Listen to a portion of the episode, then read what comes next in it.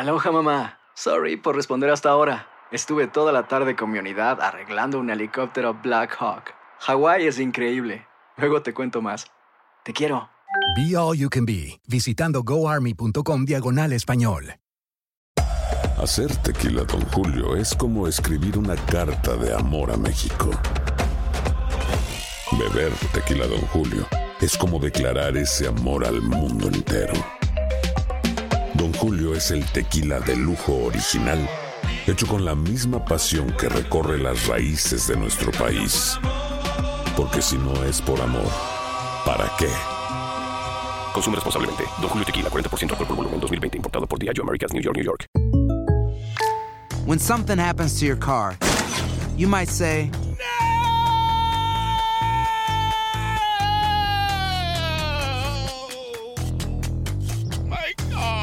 but what you really need to say is something that can actually help. Like a good neighbor, State Farm is there. And just like that, State Farm is there to help you file your claim right on the State Farm mobile app. So just remember, like a good neighbor, State Farm is there. State Farm, Bloomington, Illinois. Boost Mobile tiene una gran oferta para que aproveches tu reembolso de impuestos al máximo y te mantengas conectado. Al cambiarte a Boost, recibe un 50% de descuento en tu primer mes de datos ilimitados. O, con un plan ilimitado de 40 dólares, llévate un Samsung Galaxy A15 5G por $39.99. Obtén los mejores teléfonos en las redes 5G más grandes del país. Con Boost Mobile, cambiarse es fácil. Solo visita boostmobile.com. Boost Mobile, sin miedo al éxito. Para clientes nuevos y solamente en línea, requiere AroPay. 50% de descuento en el primer mes requiere un plan de 25 dólares al mes. Aplican otras restricciones. Visita boostmobile.com para detalles.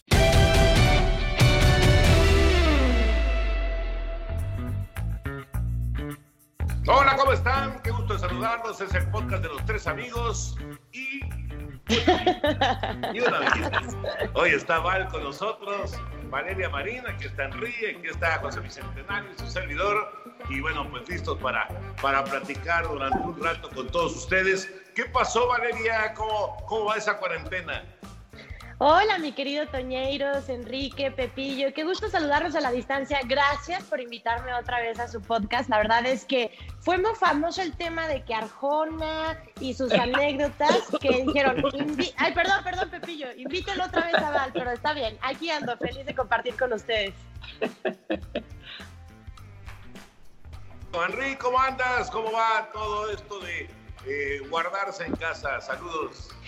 ¿Qué pasó? ¿Cómo estás? Un saludo para todos ustedes. eh, bienvenida, bienvenidos. Eh, la verdad es que muy, muy contento, eh, pues porque parece que, aunque vamos a llegar a lo que se conoce como la nueva normalidad, eh, pues parece que las cosas se van encauzando y en lo que a nosotros respecta, pues el tema del deporte ahí va regresando poco a poco. Eh, y vamos a platicar eh, también un poquito más adelante porque esta semana es importante, es vital porque se va a votar sobre nuevas reglas en la NFL. Los dueños se van a reunir este día 28 y hay algunas, un par de consideraciones que creo que vale la pena mencionar.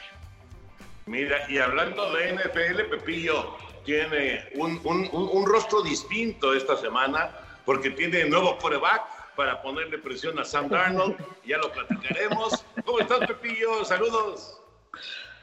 Muy bien, mi querido Toño, qué gusto saludarte, Enricón, y por supuesto, mi querida Val, ya salió el sol, hombre, ya se iluminó este podcast con la presencia de Val. Qué gusto que estés con Ay, nosotros, que pues sí, la, la verdad que, que tenemos tela de dónde cortar y ya platicaremos lo de Joe Flaco, que no le fue nada bien con los Broncos de Denver y pues ahora se convierte en un soporte muy interesante para Sam Darnold con los Jets y que pues ojalá mis Jets tengan buena suerte, les vaya bien porque desde el 2010 no han clasificado a los playoffs. Ya es un rato, sí, ya, ya, ya, ya. ¿Vamos a contar el 2020 o no lo vamos a contar? Porque No. si- ya es una década, ¿no? Pero si no lo queremos contar, Val, pues no lo contamos y ya, ¿no? Yo, yo no lo voy a contar porque a mí el calendario me puso enero, febrero, cuarentena, diciembre y 2021. Entonces, yo no lo voy a contar. Este año cumplí, cumplía 30 años, lo voy a cumplir hasta el siguiente año. Ya lo decidí. Tienes, tienes razón. Te, te mantienes en, en- en los test, ¿no? Exacto. Bueno, Rick, platícanos, ¿qué onda con lo del NFL y, y las reglas? Si quieres, con eso empezamos. Sí, me parece perfecto. A ver ustedes qué opinan. A ver ustedes, qué opinan. Eh, una de estas opciones es, y de hecho ya lo hicieron en el Pro Bowl, que eh, sabemos que ahora con la nueva regla para las patadas de salida, eh, incluyendo las patadas cortas, pues ya el eh, porcentaje de éxito es mínimo, porque por la seguridad para los jugadores ahora tienen que estar cinco jugadores de un lado, cinco jugadores del otro y el pateador en medio. Antes, ¿se acuerdan? Podías cargar completamente la línea de un lado o, del otro y entonces había más posibilidades de recuperar el balón. Pero como el modificar esto iría en contra de la situación de la seguridad de los jugadores, eh, dicen, bueno, ahora vamos a intentar que sea cuarta oportunidad, como si fuera cuarta, o sea, viene un touchdown y entonces tiene la posibilidad de patear, ¿no? Puede ser patear corto, o, pero con la posibilidad de que no recuerde el balón, o que sea cuarta oportunidad y 15 en tu yarda 25. Si consigues el primero y 10, entonces te quedas con la posesión del balón y continúas con eh, esta, esta, esta, posesión tratando de regresar al partido. Si no, pues el balón es para el equipo rival. Y esto eh, tiene un par de candados. Uno, que solamente lo puedes usar cuando estés abajo en el marcador. Y dos, que lo puedes usar hasta un máximo de dos veces por partido. Entonces, ¿cómo lo ven? ¿Cómo lo ves, Val? Híjole, a mí sí me gustaba un poco la emoción de la, de la patada corta. Lo decías muy bien, mi querido Enrique, que la verdad era mínima eh, el, porcentaje que, que, era efectivo, que sí le funcionaba al equipo para recuperar el ovoide. No, no me suena descabellada esta, esta, este nuevo reglamento en, caso de que se hiciera, pero a mí en lo personal sí me gustaba ese dramatismo que le daba la patada corta. Pepillo. Sí, yo la verdad coincido con, con Val, pero cuando se efectuaba la patada corta, antes de que viniera el cambio a la regla, ¿no? De, de que platicaba Enrique de la formación, entonces eso le, le imprimía un dramatismo, una espectacularidad enorme por, por lo caprichoso que es el bote del balón, etcétera, y si lo tiene este, si lo tiene el otro, si se le escapa y demás. Pero ya con ese cambio de regla, pues, eh, y de que se ubiquen cinco jugadores de un lado y cinco del otro, pues hemos visto que prácticamente las patadas cortas, pues ya, ya no sirven para nada, es porcentaje es bajísimo en cuanto a la efectividad de que un equipo pueda recuperarla. Yo creo que en ese aspecto a mí sí me gustaría ese cambio de regla. Yo, yo sinceramente no, a mí no me gusta. Eh, a, lo mejor, a lo mejor soy este medio ya eh, anticuado o, o, ¿Puedo decir romántico? Vamos a decir romántico. Si no, romántico. romántico suena pues. mejor. Exacto, es como el bateador designado en la Liga Nacional, que también hay que ser romántico, entonces este, por eso no nos gusta. Exactamente. A mí sinceramente no me gusta. Eh, yo creo que eh, como que se perdería la, la, la, la esencia, lo que disfrutamos durante tantos años de la de la NFL y de, inclusive del fútbol americano colegial, eh, eh, como que te transforma o te, o te cambia. Eh, ahorita que lo estabas explicando, Enrique, yo realmente me trasladé a lo que fue esta naciente y ya extinta XFL, ¿no? O sea, con sus cosas ahí raras y sus acciones raras y, y, sus reglas extrañas. no, no me gusta. ¿A ti? Pues fíjate que eh, pues, tiene sus asegúnes, ¿verdad? Eh, eh, esto que dices de la XFL, también recuerdo cuando surgió la primera versión de la XFL hace como 20 años, que ellos fueron innovadores en muchos aspectos, colocando cámaras en todos lados y también la Skycam, ¿no? Que también es, ahora ya utilizada pues en muchísimos deportes. Eh, yo sí creo que va en contra de la, de la, esencia del deporte mismo, pero si de alguna otra forma puedes contrarrestar eh, el asunto de la patada corta, creo que le podrías eh, imprimir un nuevo ingrediente de emoción al partido. Entonces, si de mi lado estuviera, pues yo diría que sí, pero pues vamos a ver. Total que aquí quedamos, este, ¿cómo quedó la votación? ¿Quién, quién está a favor? Levante la mano. Yo. Ok. Dos, dos. Ok. Bueno, necesitaremos un, un, voto de calidad. Pero bueno, y, el segundo punto en esta asamblea de accionistas, eh, platicar acerca de, otra situación de, de, la NFL que van a estar votando, que es lo de colocar a un árbitro que esté en las alturas, para echarle la mano a los de abajo. Eh, todos recordamos lo que sucedió en aquel partido que fue un fiasco, el juego de campeonato de conferencia de los carneros en contra de los Santos de Nueva Orleans, de donde viene la posibilidad de revisar las eh, interferencias de pase ofensivas o defensivas del año anterior, que por cierto el comité de competencia ya echó para atrás, entonces ya no va a darse esto. Era bueno, porque era una farsa eso. Pues sí, porque o sea, ya, ya nadie sabía cuándo era interferencia y cuándo no, digo, la verdad hay que decirlo, ¿no? Pero cuando retaban nunca la cambiaban, Enrique. Eso también es cierto, prácticamente nunca.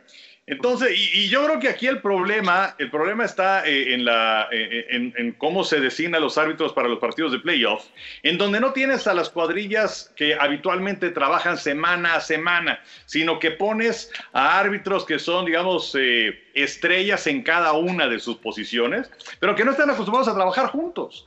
Entonces ahí es donde, pues a lo mejor oye, yo te equivocaste. Y entonces, bueno, pues ya agarran y rectifican porque están acostumbrados a eso.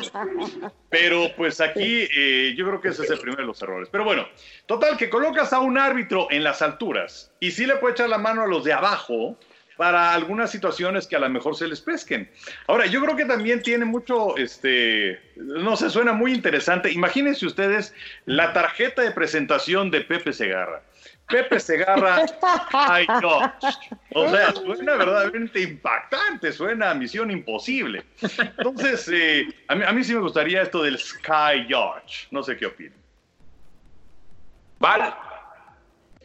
Híjole, es que otra vez volvemos a lo mismo. Eh, eh, me gustó la palabra que utilizó Enrique en cuanto al tema del romanticismo, porque independientemente, aunque fuera la intención ayudar o asesorar a los jueces que están abajo en el terreno de juego, creo que también sería un tema de, percepción al final de cuentas y, seguiría generando eh, muchísima polémica las decisiones. Yo no lo pondría. Ok, un voto en contra en esta asamblea de accionistas. Yo francamente veo, veo complicado ese asunto, precisamente porque quizá para el juez de las alturas una determinada acción implique una infracción y al que esté en el campo no le parece. Entonces, ahí eh, habría una, una disputa en cuanto a disparidad de criterios en un momento dado y quizá eso interrumpiría el juego, no sé, yo lo veo muy complicado, francamente, casi como luego pasa con el famoso bar del fútbol que un que un Pepe, Pepe, Pepe, Ana, perdón, perdón, Pepe, o sea, no corriente es esto, mano. tienes razón, tienes razón, mi Henry. Ahora sí que, que me azoté y había muchos vidrios, pero entonces este yo yo, yo la verdad no lo pondría, no lo pondría al, al juez de Dos votos en contra. No lo pondría. Lo que pasa es que habría que ver, habría que ver quién, quién va a tener la última palabra, ¿no?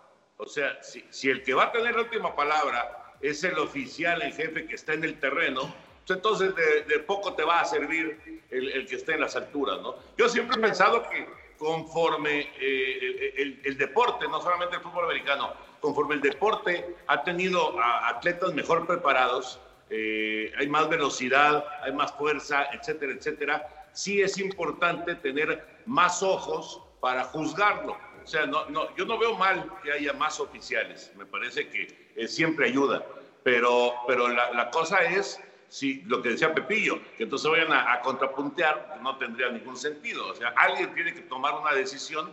Si, si el que va a tomar la decisión, de todas maneras, es el que ya juzgó en, en el campo, pues ya con la repetición no es suficiente, ¿no? O sea, no necesitas a alguien en, las alturas, un, oficial en las alturas. Así que estoy ahí como a la mitad.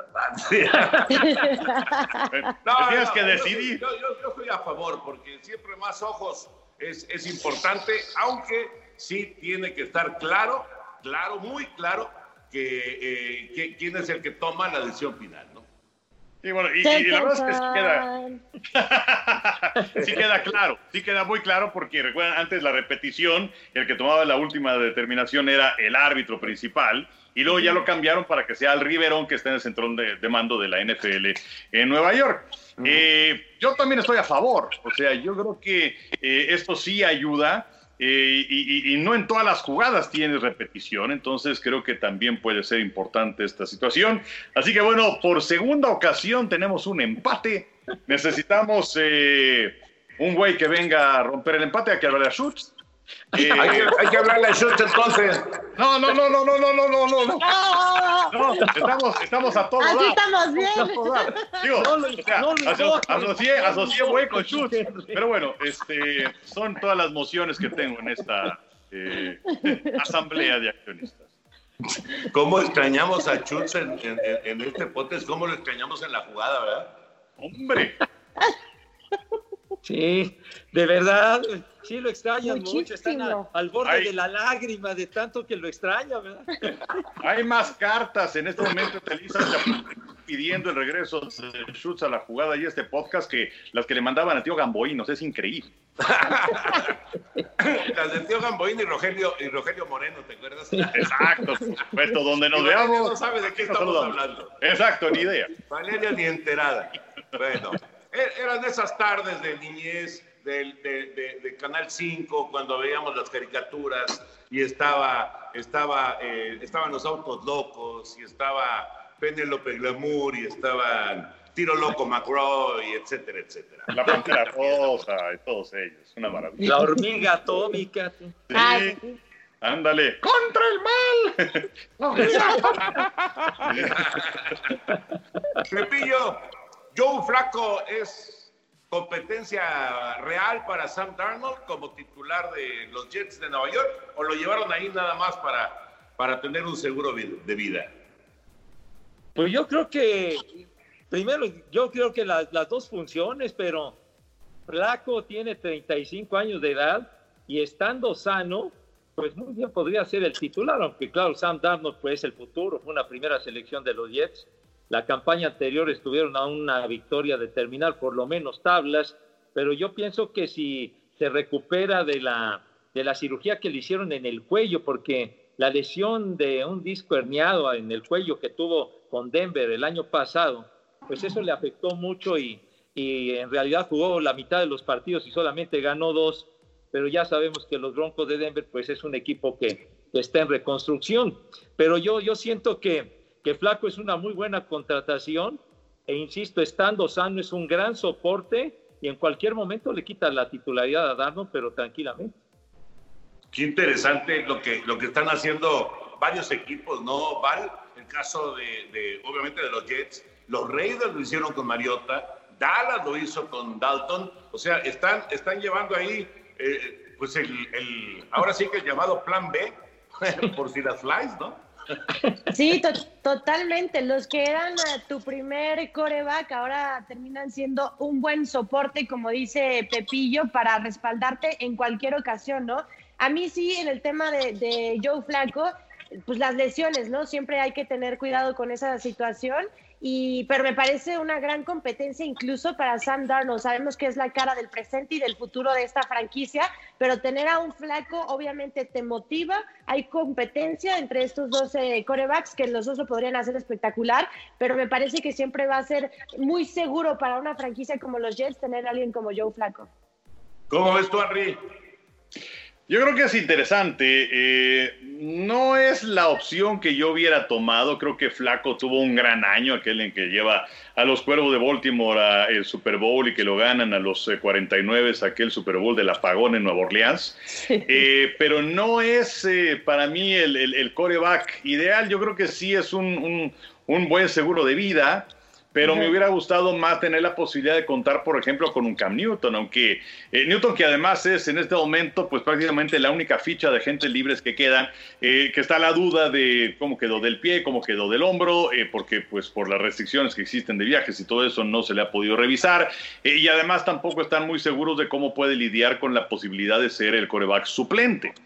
Pero eh, Flaco se me hace un coreback vamos, cumplidor. Lamentablemente con los Broncos estuvo eh, lastimado, pero también pasó literalmente de noche sin pena ni gloria. Si toda la gente le preguntas, oye, ¿con quién jugó yo flaco el año pasado? Yo creo que un porcentaje altísimo no te vas a ver con quién. Entonces, eh, eh, vamos, digo, puede, puede, estar ahí bien, puede pelear por el puesto de, de suplente. Eh, pero bueno, Darnold es definitivamente el rostro de la franquicia del equipo de los Jets de Nueva York y ha tenido mala fortuna también. Se acuerdan que se enfermó y que perdió una buena cantidad de partidos. Eh, pero, pero pues yo veo a Flaco ahí literalmente como estos elefantes que llegan al cementerio Oye, te, te, viste, te viste muy, muy, muy duro con el. Muy rudo. flaco, pero lo que pasa es de que los Jets de Nueva York no han ganado un partido con un mariscal sustituto desde hace cuatro años. O sea, cuando ha iniciado desde ese 2016 para acá un, un sustituto como titular, llevan 11 derrotas consecutivas. Entonces, algo habría que hacer y pues por lo menos creo que con con Flaco tienen mayor oportunidad de ganar un juego en caso de que, de que requieran sus servicios si se lesiona o se enferma Sam Darnold.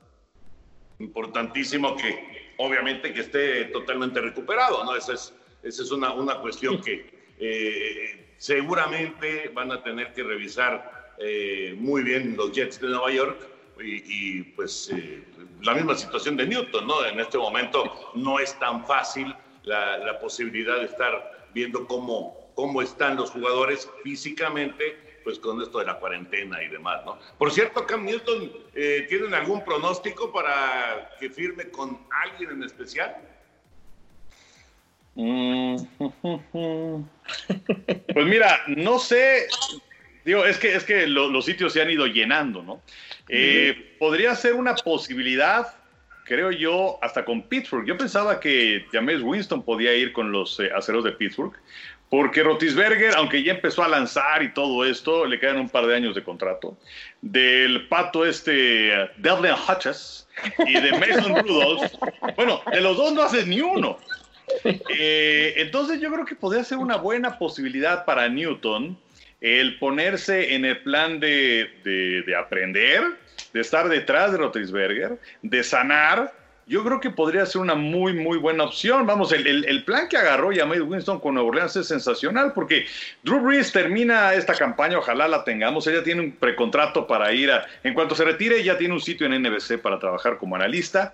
Eh, y, bueno, pues tienes ahí a Tyson Hill, pero sabemos que es milusos y todo esto. Yo no lo veo tanto como el coreback de todos los partidos. Entonces, James Winston le va a aprender a Breeze y le va a aprender también a Sean Payton y va a poder ser titular dentro de uno o dos años, sacrificando su salario porque va a cobrar poquito más de un millón en la próxima temporada. Es una inversión para él.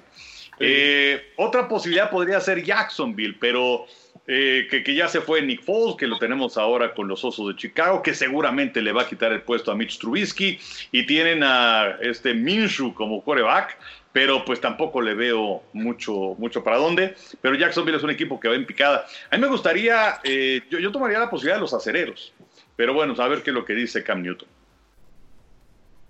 Pero, pero, suena, sería muy interesante, ¿no, Enrique? Porque lo dices muy bien. Creo que la personalidad de Cam Newton, independientemente de que ya vas tachando las franquicias poco a poco, de, que ya se van cubriendo en esa posición, ver a un Cam Newton eh, por detrás de Big Ben, su personalidad como tal, o lo que ha demostrado en los últimos años en la NFL, o en redes sociales, incluso cuando lo, lo, cortaron y trajeron a otro coreback para el equipo de las Panteras de Carolina. No, no sé qué tan viable o, maduro de su parte sería decir, bueno, puedo ser segundo y aprenderle a Big Ben, que también podría ser como eh, mi espacio para en un futuro tener la titularidad de nueva cuenta en un equipo de, de, de la NFL. No sé qué tanto le ayude su personalidad y su carácter, la verdad. Sí, digo, estoy de acuerdo contigo. Ahora, también es cierto cuánto se lastima Rotlisberger. O sea, es rarísimo que termine una temporada y ya va contra el tiempo. O sea, no sé, yo, yo, creo, yo creo que podría ser una buena opción, entendiendo que también esta es una situación de egos y en donde después de ser el, el, Superman y el de los zapatos dorados en el Super Bowl y el, el, más valioso de la NFL, llegar de plano a la banca, digo, evidentemente es muy complicado, pero... Eh, Dios tampoco tiene muchas opciones, entonces este, no puede estar nada mal. Oye, pero se quitó, se quitó la barba el Big Ben y se quitó como 20 años, ¿eh? Por cierto, también Henry se quitó la barba. También Henry se quitó la barba. ¡Vámonos! Muy bien, oye. Siempre pues, sí te diste cuenta que ya existían las Gillette, mi querido Henry. Gracias, Pepillo. Es que cada vez aparentaba más tu edad. Entonces, mira, decidí de plano me, tenías que atender, pero bueno. No, es que sabes que sí, sí me quité unos añitos de encima, no sé cuántos, pero no, es, que la verdad, o sea, admiro a la gente que usa barba, porque este, sí, sí, empiezas a, a sentir calor y te empieza a picar y luego el, el bigotito y este, y pues sí te lo puedes recortar, pero luego empiezas a comer. No, no, no, mira, Te, la te verdad, hubieras este, dejado, Enrique, te hubieras dejado el bigote de Gardner Minshew segundo, así. Un Ah. estilo retro.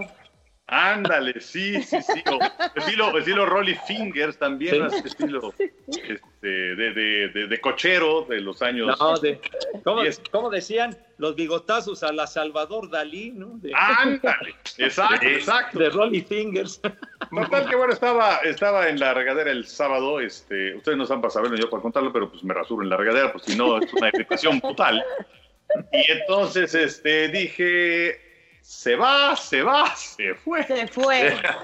Se fue. Y, y la verdad está bien, o sea, ahorita pues, no me he rasurado desde el sábado, pues yo creo que ni se nota. A ver. Pero este, pero la verdad es que muy agradable.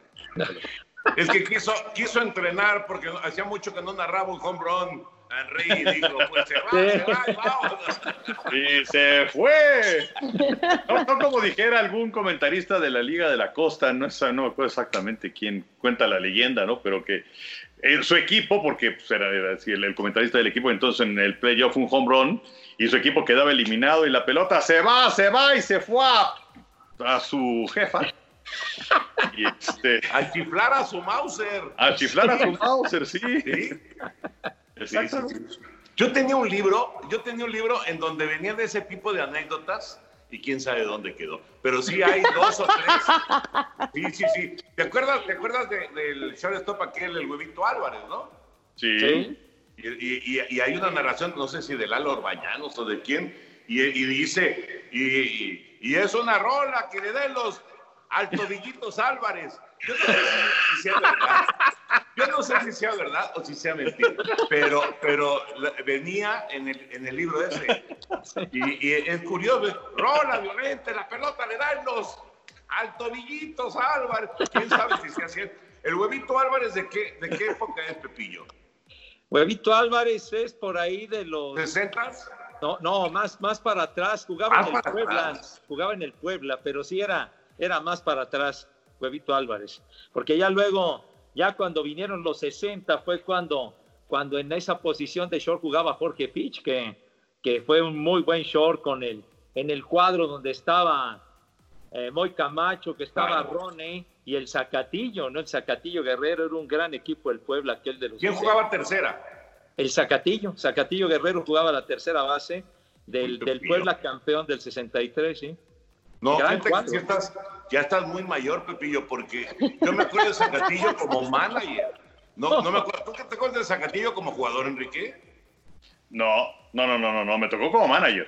Sí, claro, y a mí también. No, pues Ahí está, Valeria. Ahí está la diferencia de edades, ¿ya viste?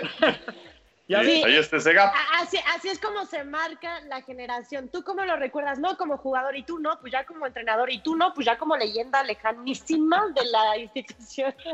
Sí, y, y- No, y sí. los- El último paso es, no me acuerdo de él. No, Exacto, no sé exacto. Nunca he escuchado hablar de él.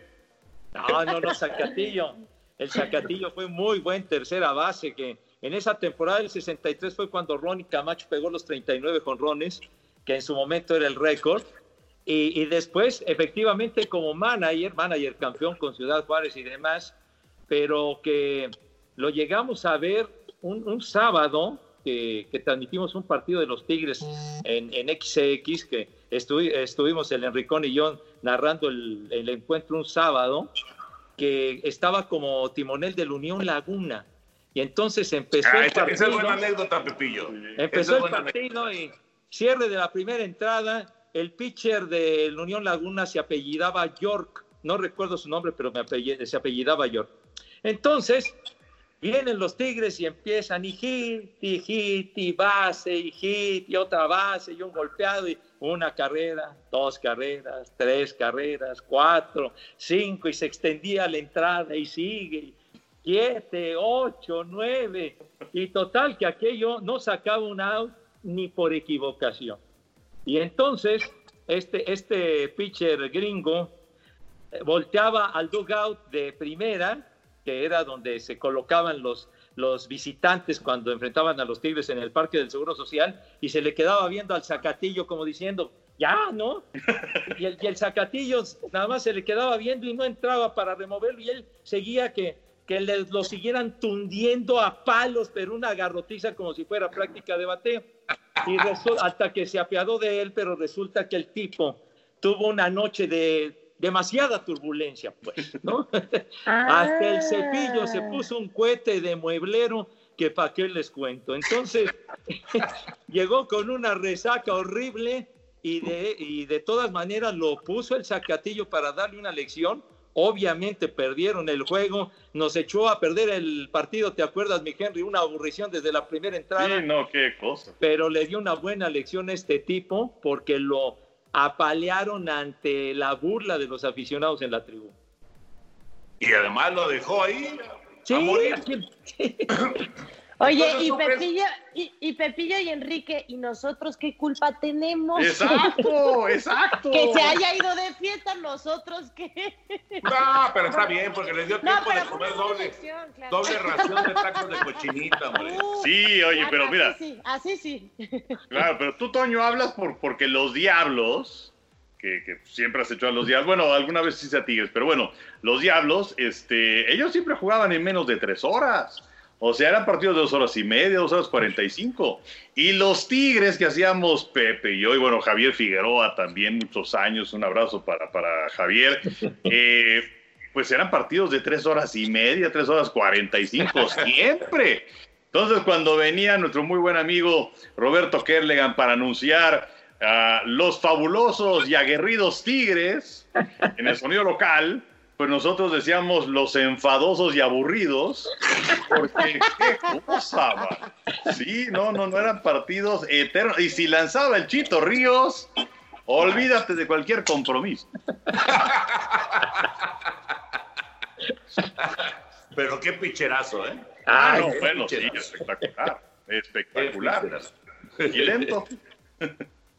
Y lento también. Bueno, don, don Ramón Arano también era bastante Uh. lento. Sí, no Oye, el otro día estaba leyendo lo de Ramón Arano, que yo, no, no puede haber nadie, nadie que se acerque a- a- al récord de Ramón de tirar en seis décadas distintas. O sea, es, es una cosa de locos. Satchel Auténticamente. Paige también lanzó en seis, ¿no? En, en Estados Unidos. ¿Quién? Satchel Paige. Satchel Page. Y Orestes Miñoso debe estar como en cinco más o menos. Sí, pero sí. claro, él no era pitcher, él, él era infielder. Pero, pero lo, de, lo de Ramón Aranda es increíble. Yo me acuerdo que regresó eh, y todavía lanzó pues, con más de 60 años, ¿no? Sí, claro. No, sí, sí, Ramón, Ramón tuvo una longevidad increíble en el béisbol, eh, que luego fumaba su puro, el Ujú. famosísimo tres patines, como le decían a Ramón Arán. Tremendo pitcher. Bueno, eh, re- retomando temas de actualidad, el, el, eh, asunto de, de grandes ligas, el, el asunto de, bueno, hoy, hoy deben de estar pasando ya los dueños de los equipos y el señor Manfred a la unión de jugadores, el, eh, la- digamos, la parte económica de, de esta idea de poder jugar, de, arrancar el 4 de julio o por ahí y, empezar la pretemporada o, por lo menos eh, tener actividad en, los campos de entrenamiento a mediados de junio. Esa es la, esa es la idea. La cuestión económica eh, pues es fundamental, porque es en donde están como muy, muy separados, ¿no? Tanto los dueños como los jugadores. El otro día Tom Glavine, aquel gran pitcher de los Bravos de Atlanta, hacía un comentario que yo sinceramente no, no, no lo había relacionado y, y efectivamente creo que tiene razón. Él dice, si los aficionados se molestaron con eh, los peloteros y con los dueños en aquel 94 en el que no hubo serie mundial, en donde la huelga evitó que hubiera un campeón y tardaron, dice, dice Glavin, más de una década en recuperar esa afición perdida. Si en esta no jugamos, si no hay béisbol de grandes ligas, van a tardar mucho más los aficionados en perdonarle a, los peloteros, sobre todo, y, y a los dueños, pero a los peloteros sobre todo, el no, el no tener eh, pues esa distracción de tener béisbol de grandes ligas, aunque no haya público en los estadios, no se lo van a perdonar en muchos años, en más de una década, probablemente dos décadas. ¿Qué opinan al respecto? ¿Piensan que ese tendría que ser un factor para que, para que regrese el, el béisbol, el pensar en el 94 y en las consecuencias que trajo? Pues yo creo que primero las damas. Híjole, qué complicado. La verdad es que creo que por una parte puede ser desde la perspectiva de donde lo veas, ¿no? Si yo fuera familiar de algún pelotero y viera que la afición no perdona a los peloteros que no hubiera actividad, me parecería muy egoísta, porque al final de cuentas creo que primero hay que poner la integridad física de todos, peloteros, aficionados, este, managers, cualquiera, que conforme a la, sociedad. Si de repente ya se toma la decisión dentro de las eh, precauciones de, de, de cada estado, de cada país, y lo ven recomendable para jugar, pues que lo jueguen. Pero me parecería que sería muy egoísta de parte de la afición decir, no les vamos a perdonar el que no haya actividad cuando venimos de una pandemia, algo que no había vivido muchísima gente, que tuvo la muerte de muchísimas personas, el contagio de muchísimas personas. Para mí sería egoísta por parte de la afición que pensara de esa forma. Pues eh, yo, desde mi punto de vista, eh, es que sí, sí va más allá esta situación de, de lo económico. O sea, es el peor desastre económico en Estados Unidos desde fines de los 20, cuando viene aquella gran depresión. Y tenemos a 40 millones de personas que han perdido sus empleos. Y de pronto ver que tienes a multimillonarios peleándose contra millonarios. Eh, yo creo que sí es eh, un eh, golpe muy fuerte relaciones públicas para el béisbol de grandes ligas, que a diferencia de la NBA, la NBA ha hecho muy bien las cosas y es que trabaja muy de cerca Adam Silver, que para muchos es el mejor comisionado de los deportes en Estados Unidos, con la unión de jugadores. O sea, la verdad es que lo que ha trascendido, como dicen los políticos, es lo que ellos quieren que trascienda.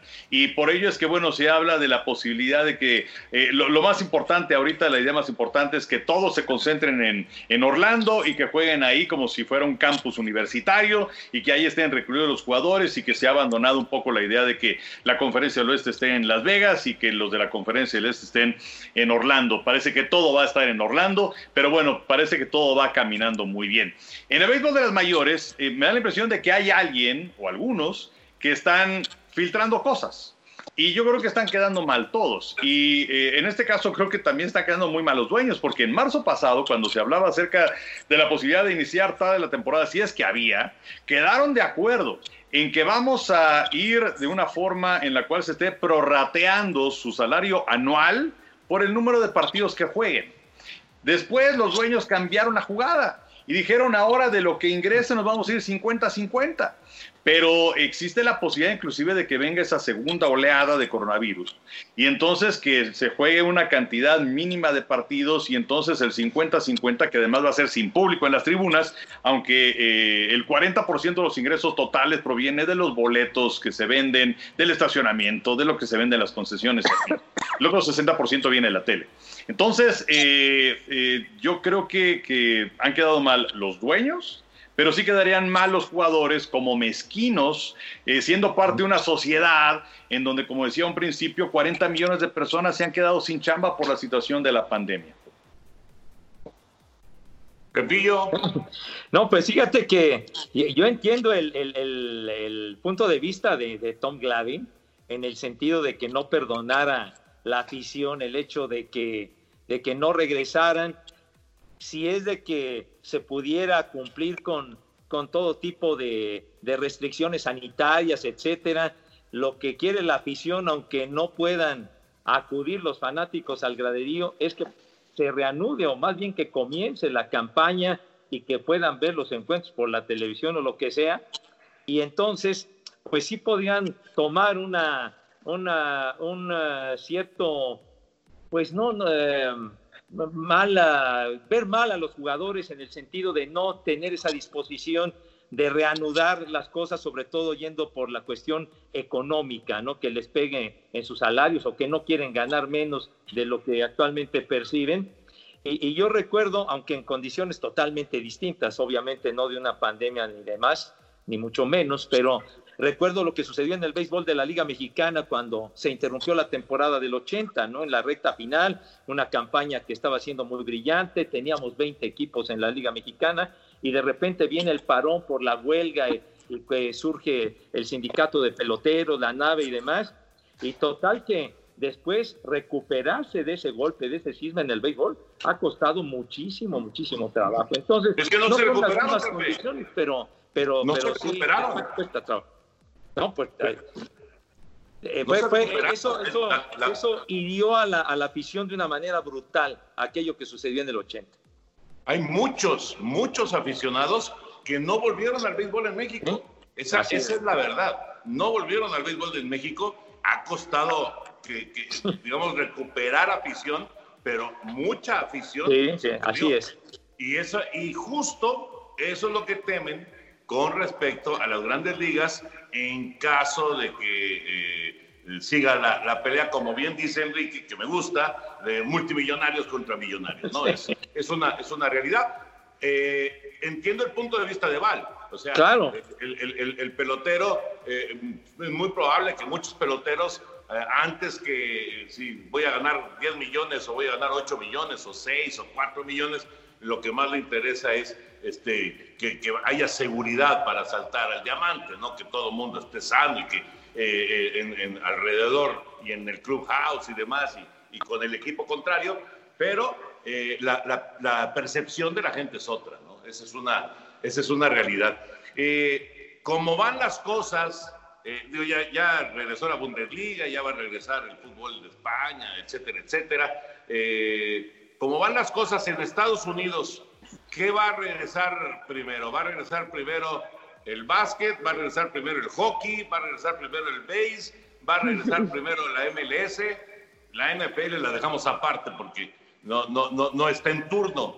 Pero hay, hay, quien dice que es una carrera y que el, el que logre arrancar primero, pues va a, a, ganar mucho porque va a tener toda la atención encima, ¿no? ¿Qué pasó con la NASCAR? Pues tuvo mucha tensión en su regreso. ¿Qué pasó con, eh, bueno, con hasta con el, juego de golf que tuvieron ahí Brady y, compañía, ¿no? Tuvo mucha, muchísima tensión. Entonces, eh, eh, se, piensa, hay quien piensa que es una carrera entre, entre los deportes populares en los Estados Unidos y aquí incluimos el soccer con la MLS, están en, este, en esta parejera, ¿no? Tratando de, arrancar primero y de, de acaparar la atención del público.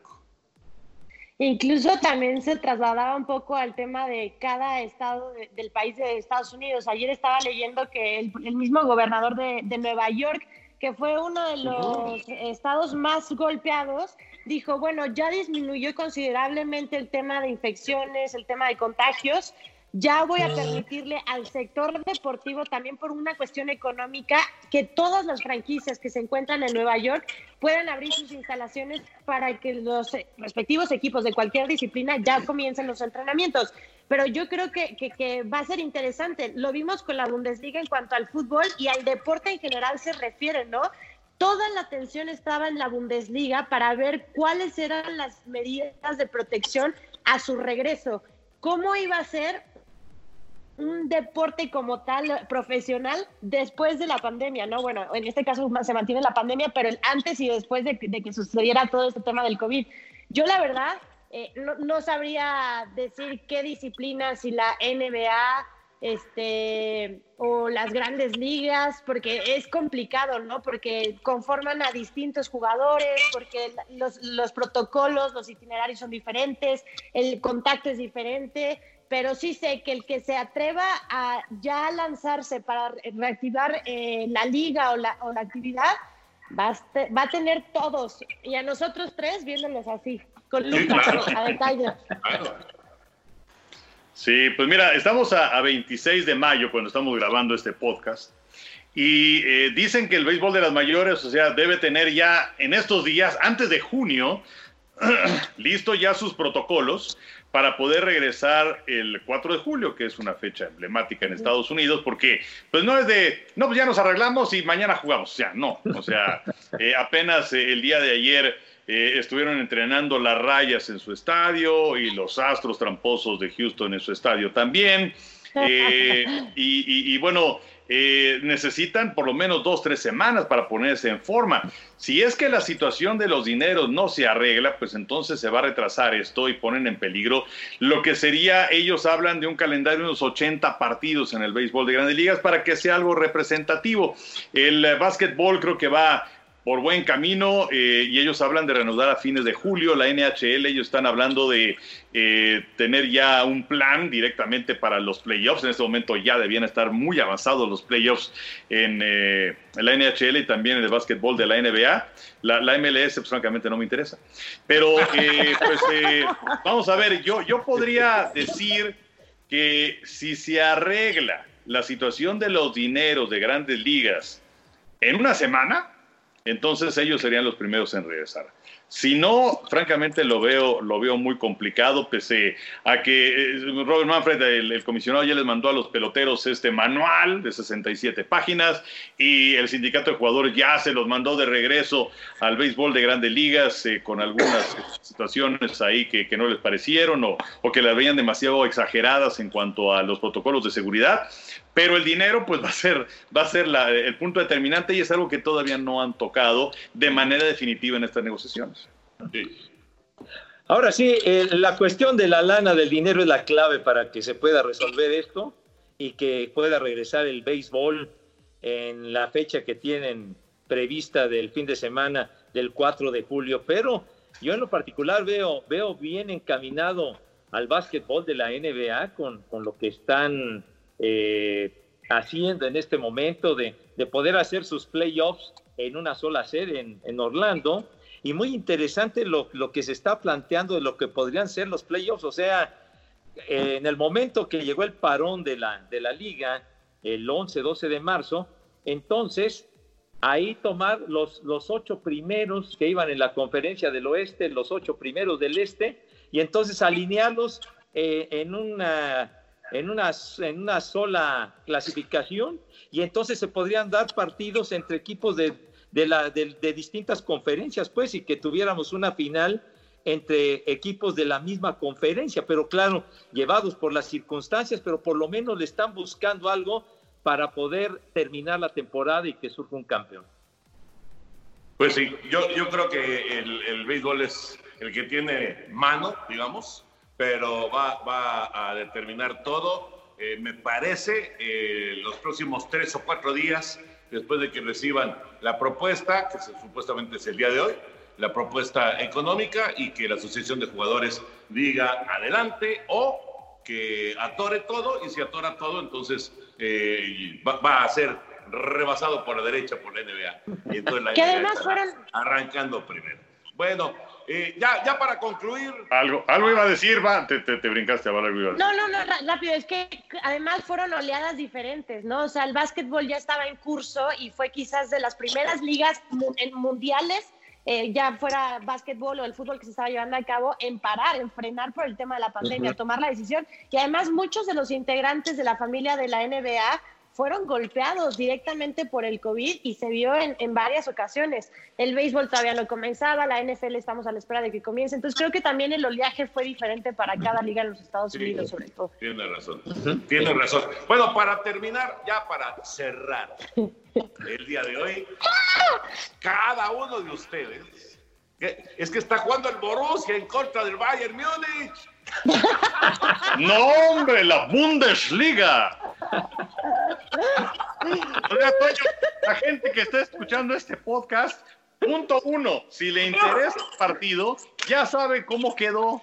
Entonces, lo te demando, Toño, estos cuarenta y tantos años de, experiencia, de profesionalismo, de entrega, que lo demuestres favor una vez más, Toño, y que no te venzas ante las telarañas de lo que representa un partido de fútbol, que la gente que está escuchando el viernes este podcast le va a valer gorro.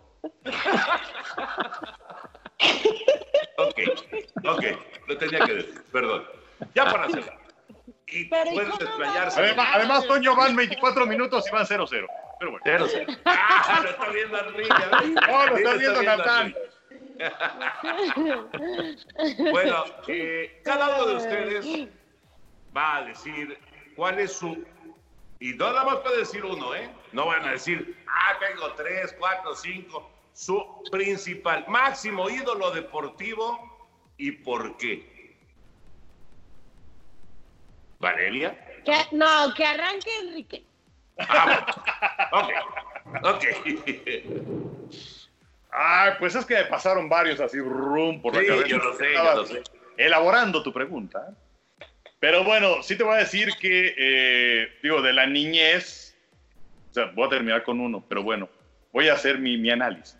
O sea, de la niñez el primero fue Enrique Borja y luego fue Roger Staubach, eh, a quienes mantengo desde luego en un sitio muy importante, pero pues para mí, y, y- y lo tengo como el deportista número uno de la historia, aunque no lo vi, pero bueno, Jim Thorpe, porque, o sea, en, en Estocolmo en 1912, en los Olímpicos, ganar medalla de oro en decatlón y en pentatlón, siendo el mejor en 8 de las 15 pruebas, que luego le quitaron las medallas porque había jugado béisbol semiprofesional y sabemos que el deporte, el amateurismo era bastante hipócrita en aquella época, pero bueno, eh, y, luego que juega béisbol de grandes ligas y juega, juega NFL eh, y que juega básquetbol también eh, y que está en el Salón de la Fama de, de- de varios deportes. Entonces yo, yo me quedo con, con Jim Thorpe como, como ídolo, ídolo deportivo, pero así de los que vi, así un empate entre Borja y Stovak.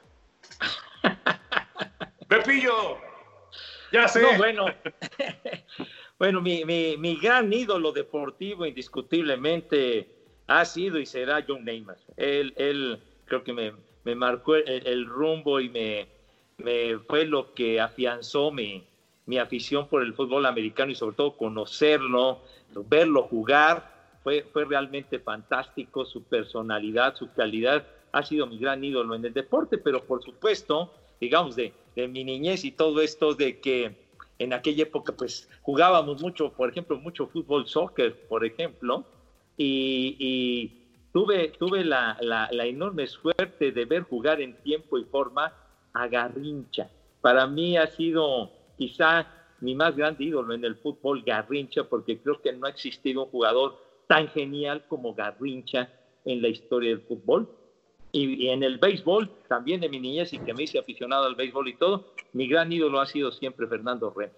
Fernando Remes y, y con él me, me conecté en el béisbol y, con, y con, con los Tigres cuando fue la primera vez a un partido de béisbol en el 61 y afortunadamente sigue y sigue bien mi querido pulpo Fernando Remes. ¿Cómo ves, Val? ¿Ya, vi- ya- ya- ya te fijaste que estos muchachos no hay forma de que les digas un, dos, Hombre, ya, uno", hombre. y entonces Bueno, te terminamos cinco. esto. Por, por eso, por eso dije que empezara Enrique, porque yo dije, uno, voy a decir diez. Eh, yo me voy a ir con mm, Jackie Robinson. Eh, es alguien que, que me llamó muchísimo la atención desde que conocí su historia, desde que empecé a leer, desde que vi las películas, desde que vi videos de, cuando jugaba. Por, por el jugador que era, por la persona que era, por lo que marcó la historia en una sociedad tan complicada, este, y, y porque al final de cuentas es- terminó siendo una, una parte fundamental en el tema de las grandes ligas y aparte hizo que, que me interesara muchísimo más o que me metiera un poquito más en lo que es el béisbol como tal. Nunca lo vi, obviamente, pero el que sí vi y que para mí es mi idolazo, y no he visto su, su serie, es este Michael Jordan. Yo creo que él marcó todo el deporte en, en- en- en mi vida en general. Eh, ¿No has visto la serie? No. El último baile. ¿Qué, qué has estado haciendo, Valeria? No, le comenté a Enrique que lo, lo empecé a ver, vi un capítulo nada más, pero no soy muy paciente, como se han dado cuenta, todos los fines de semana que les digo de películas. Entonces esperé a que se terminara para ahora sí, vámonos, a verla toda. Y, y de repente, y de repente no sabía qué, qué cara de Michael Jordan iban a enseñar en, el- en la, en la serie, entonces no sabía si me iba a decepcionar o no.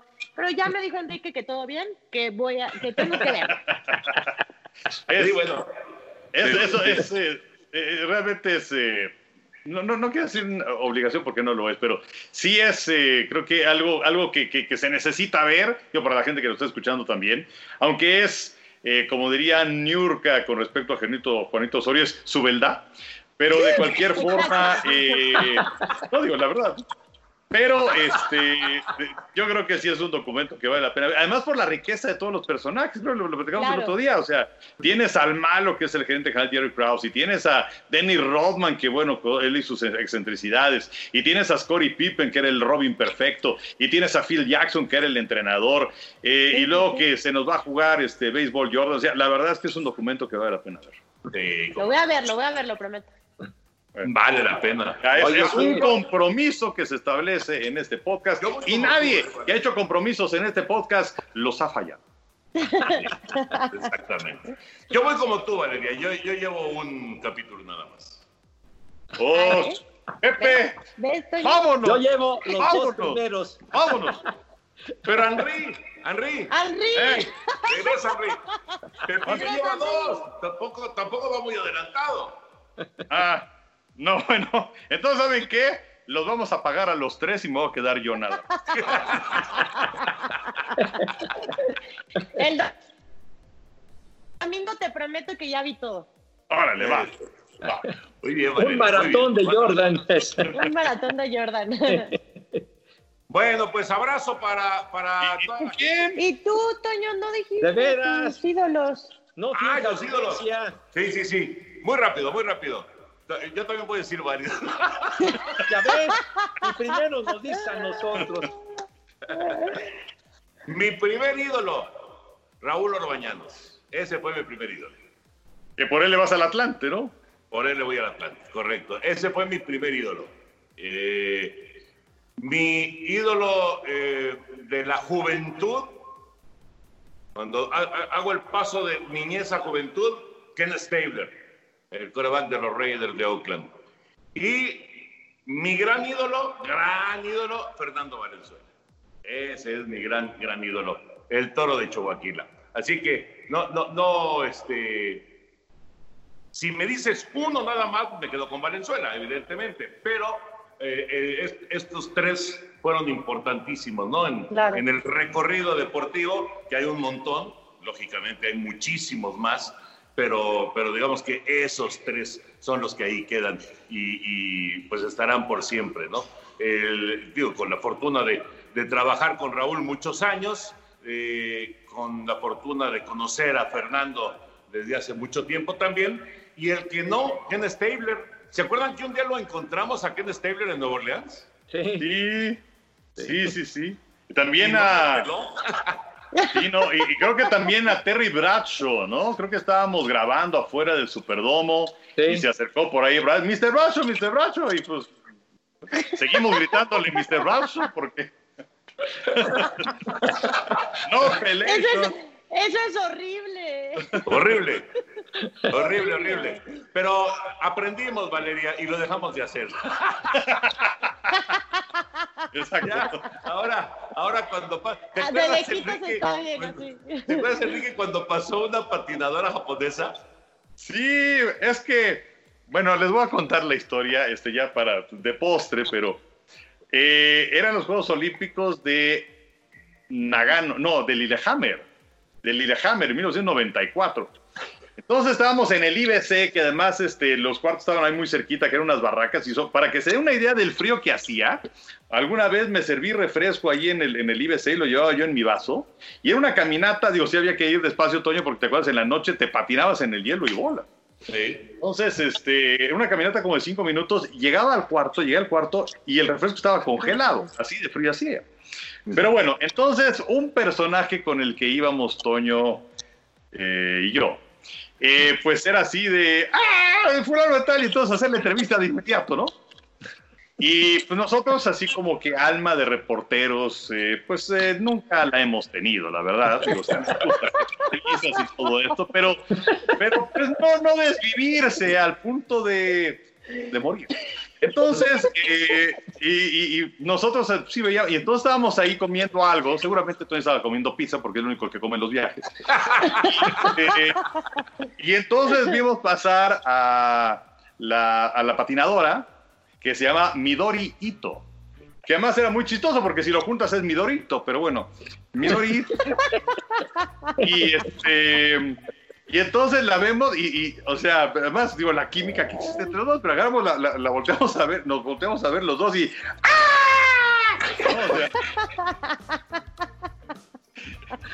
y, caminamos, y caminamos, ¿te acuerdas, Enrique? Y caminamos en el lado opuesto a la pantalla. Exacto, exacto. A seguir con lo que estábamos comiendo en lugar de vamos por una cámara y a entrevistar. Y, y, no.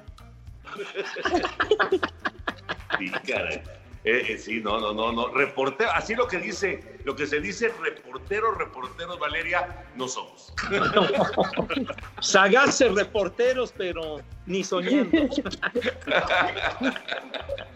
bueno, pues un abrazo, un abrazo para todos los amigos en el podcast de los tres amigos y una amiguita. Mira, esta, esta es una adición extraordinaria. Vale, que te vaya muy bien, Valeria. Gracias, los quiero y gracias otra vez por invitarme. Siempre, siempre la paso muy bien escuchando todas sus anécdotas. Ah, nos divertimos, la verdad es que nos divertimos. Gracias, Valeria. Gracias, Henry. Abrazo. Gracias a ustedes, un placer como siempre. José Bicentenario, que te vaya muy bien. Muchas gracias, mi Toña, Ricón, Iván. Un beso para ti y bienvenida siempre en este podcast. Y nos gracias. por supuesto, el próximo, el próximo podcast será en una semana más. Así que aquí, aquí nos saludamos con la amiguita y con los tres amigos. Saludos para todos, un abrazo. Bye. Bye.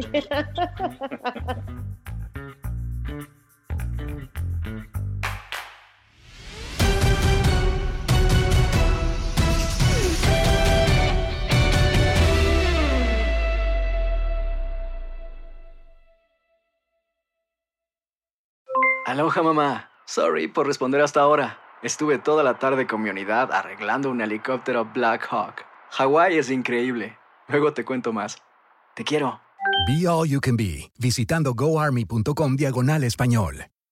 Boost Mobile tiene una gran oferta para que aproveches tu reembolso de impuestos al máximo y te mantengas conectado. Al cambiarte a Boost, recibe un 50% de descuento en tu primer mes de datos ilimitados. O, con un plan ilimitado de 40 dólares, llévate un Samsung Galaxy A15 5G por $39.99. Obtén los mejores teléfonos en las redes 5G más grandes del país. Con Boost Mobile, cambiarse es fácil. Solo visita boostmobile.com. Boost Mobile, sin miedo al éxito. Para clientes nuevos y solamente en línea, requiere AroPay. 50% de descuento en el primer mes requiere un plan de 25 dólares al mes. Aplican otras restricciones. Visita Boost para detalles. Si no sabes que el Spicy McCrispy tiene Spicy Pepper Sauce en el pan de arriba y en el pan de abajo, ¿qué sabes tú de la vida? Para, pa, pa, pa.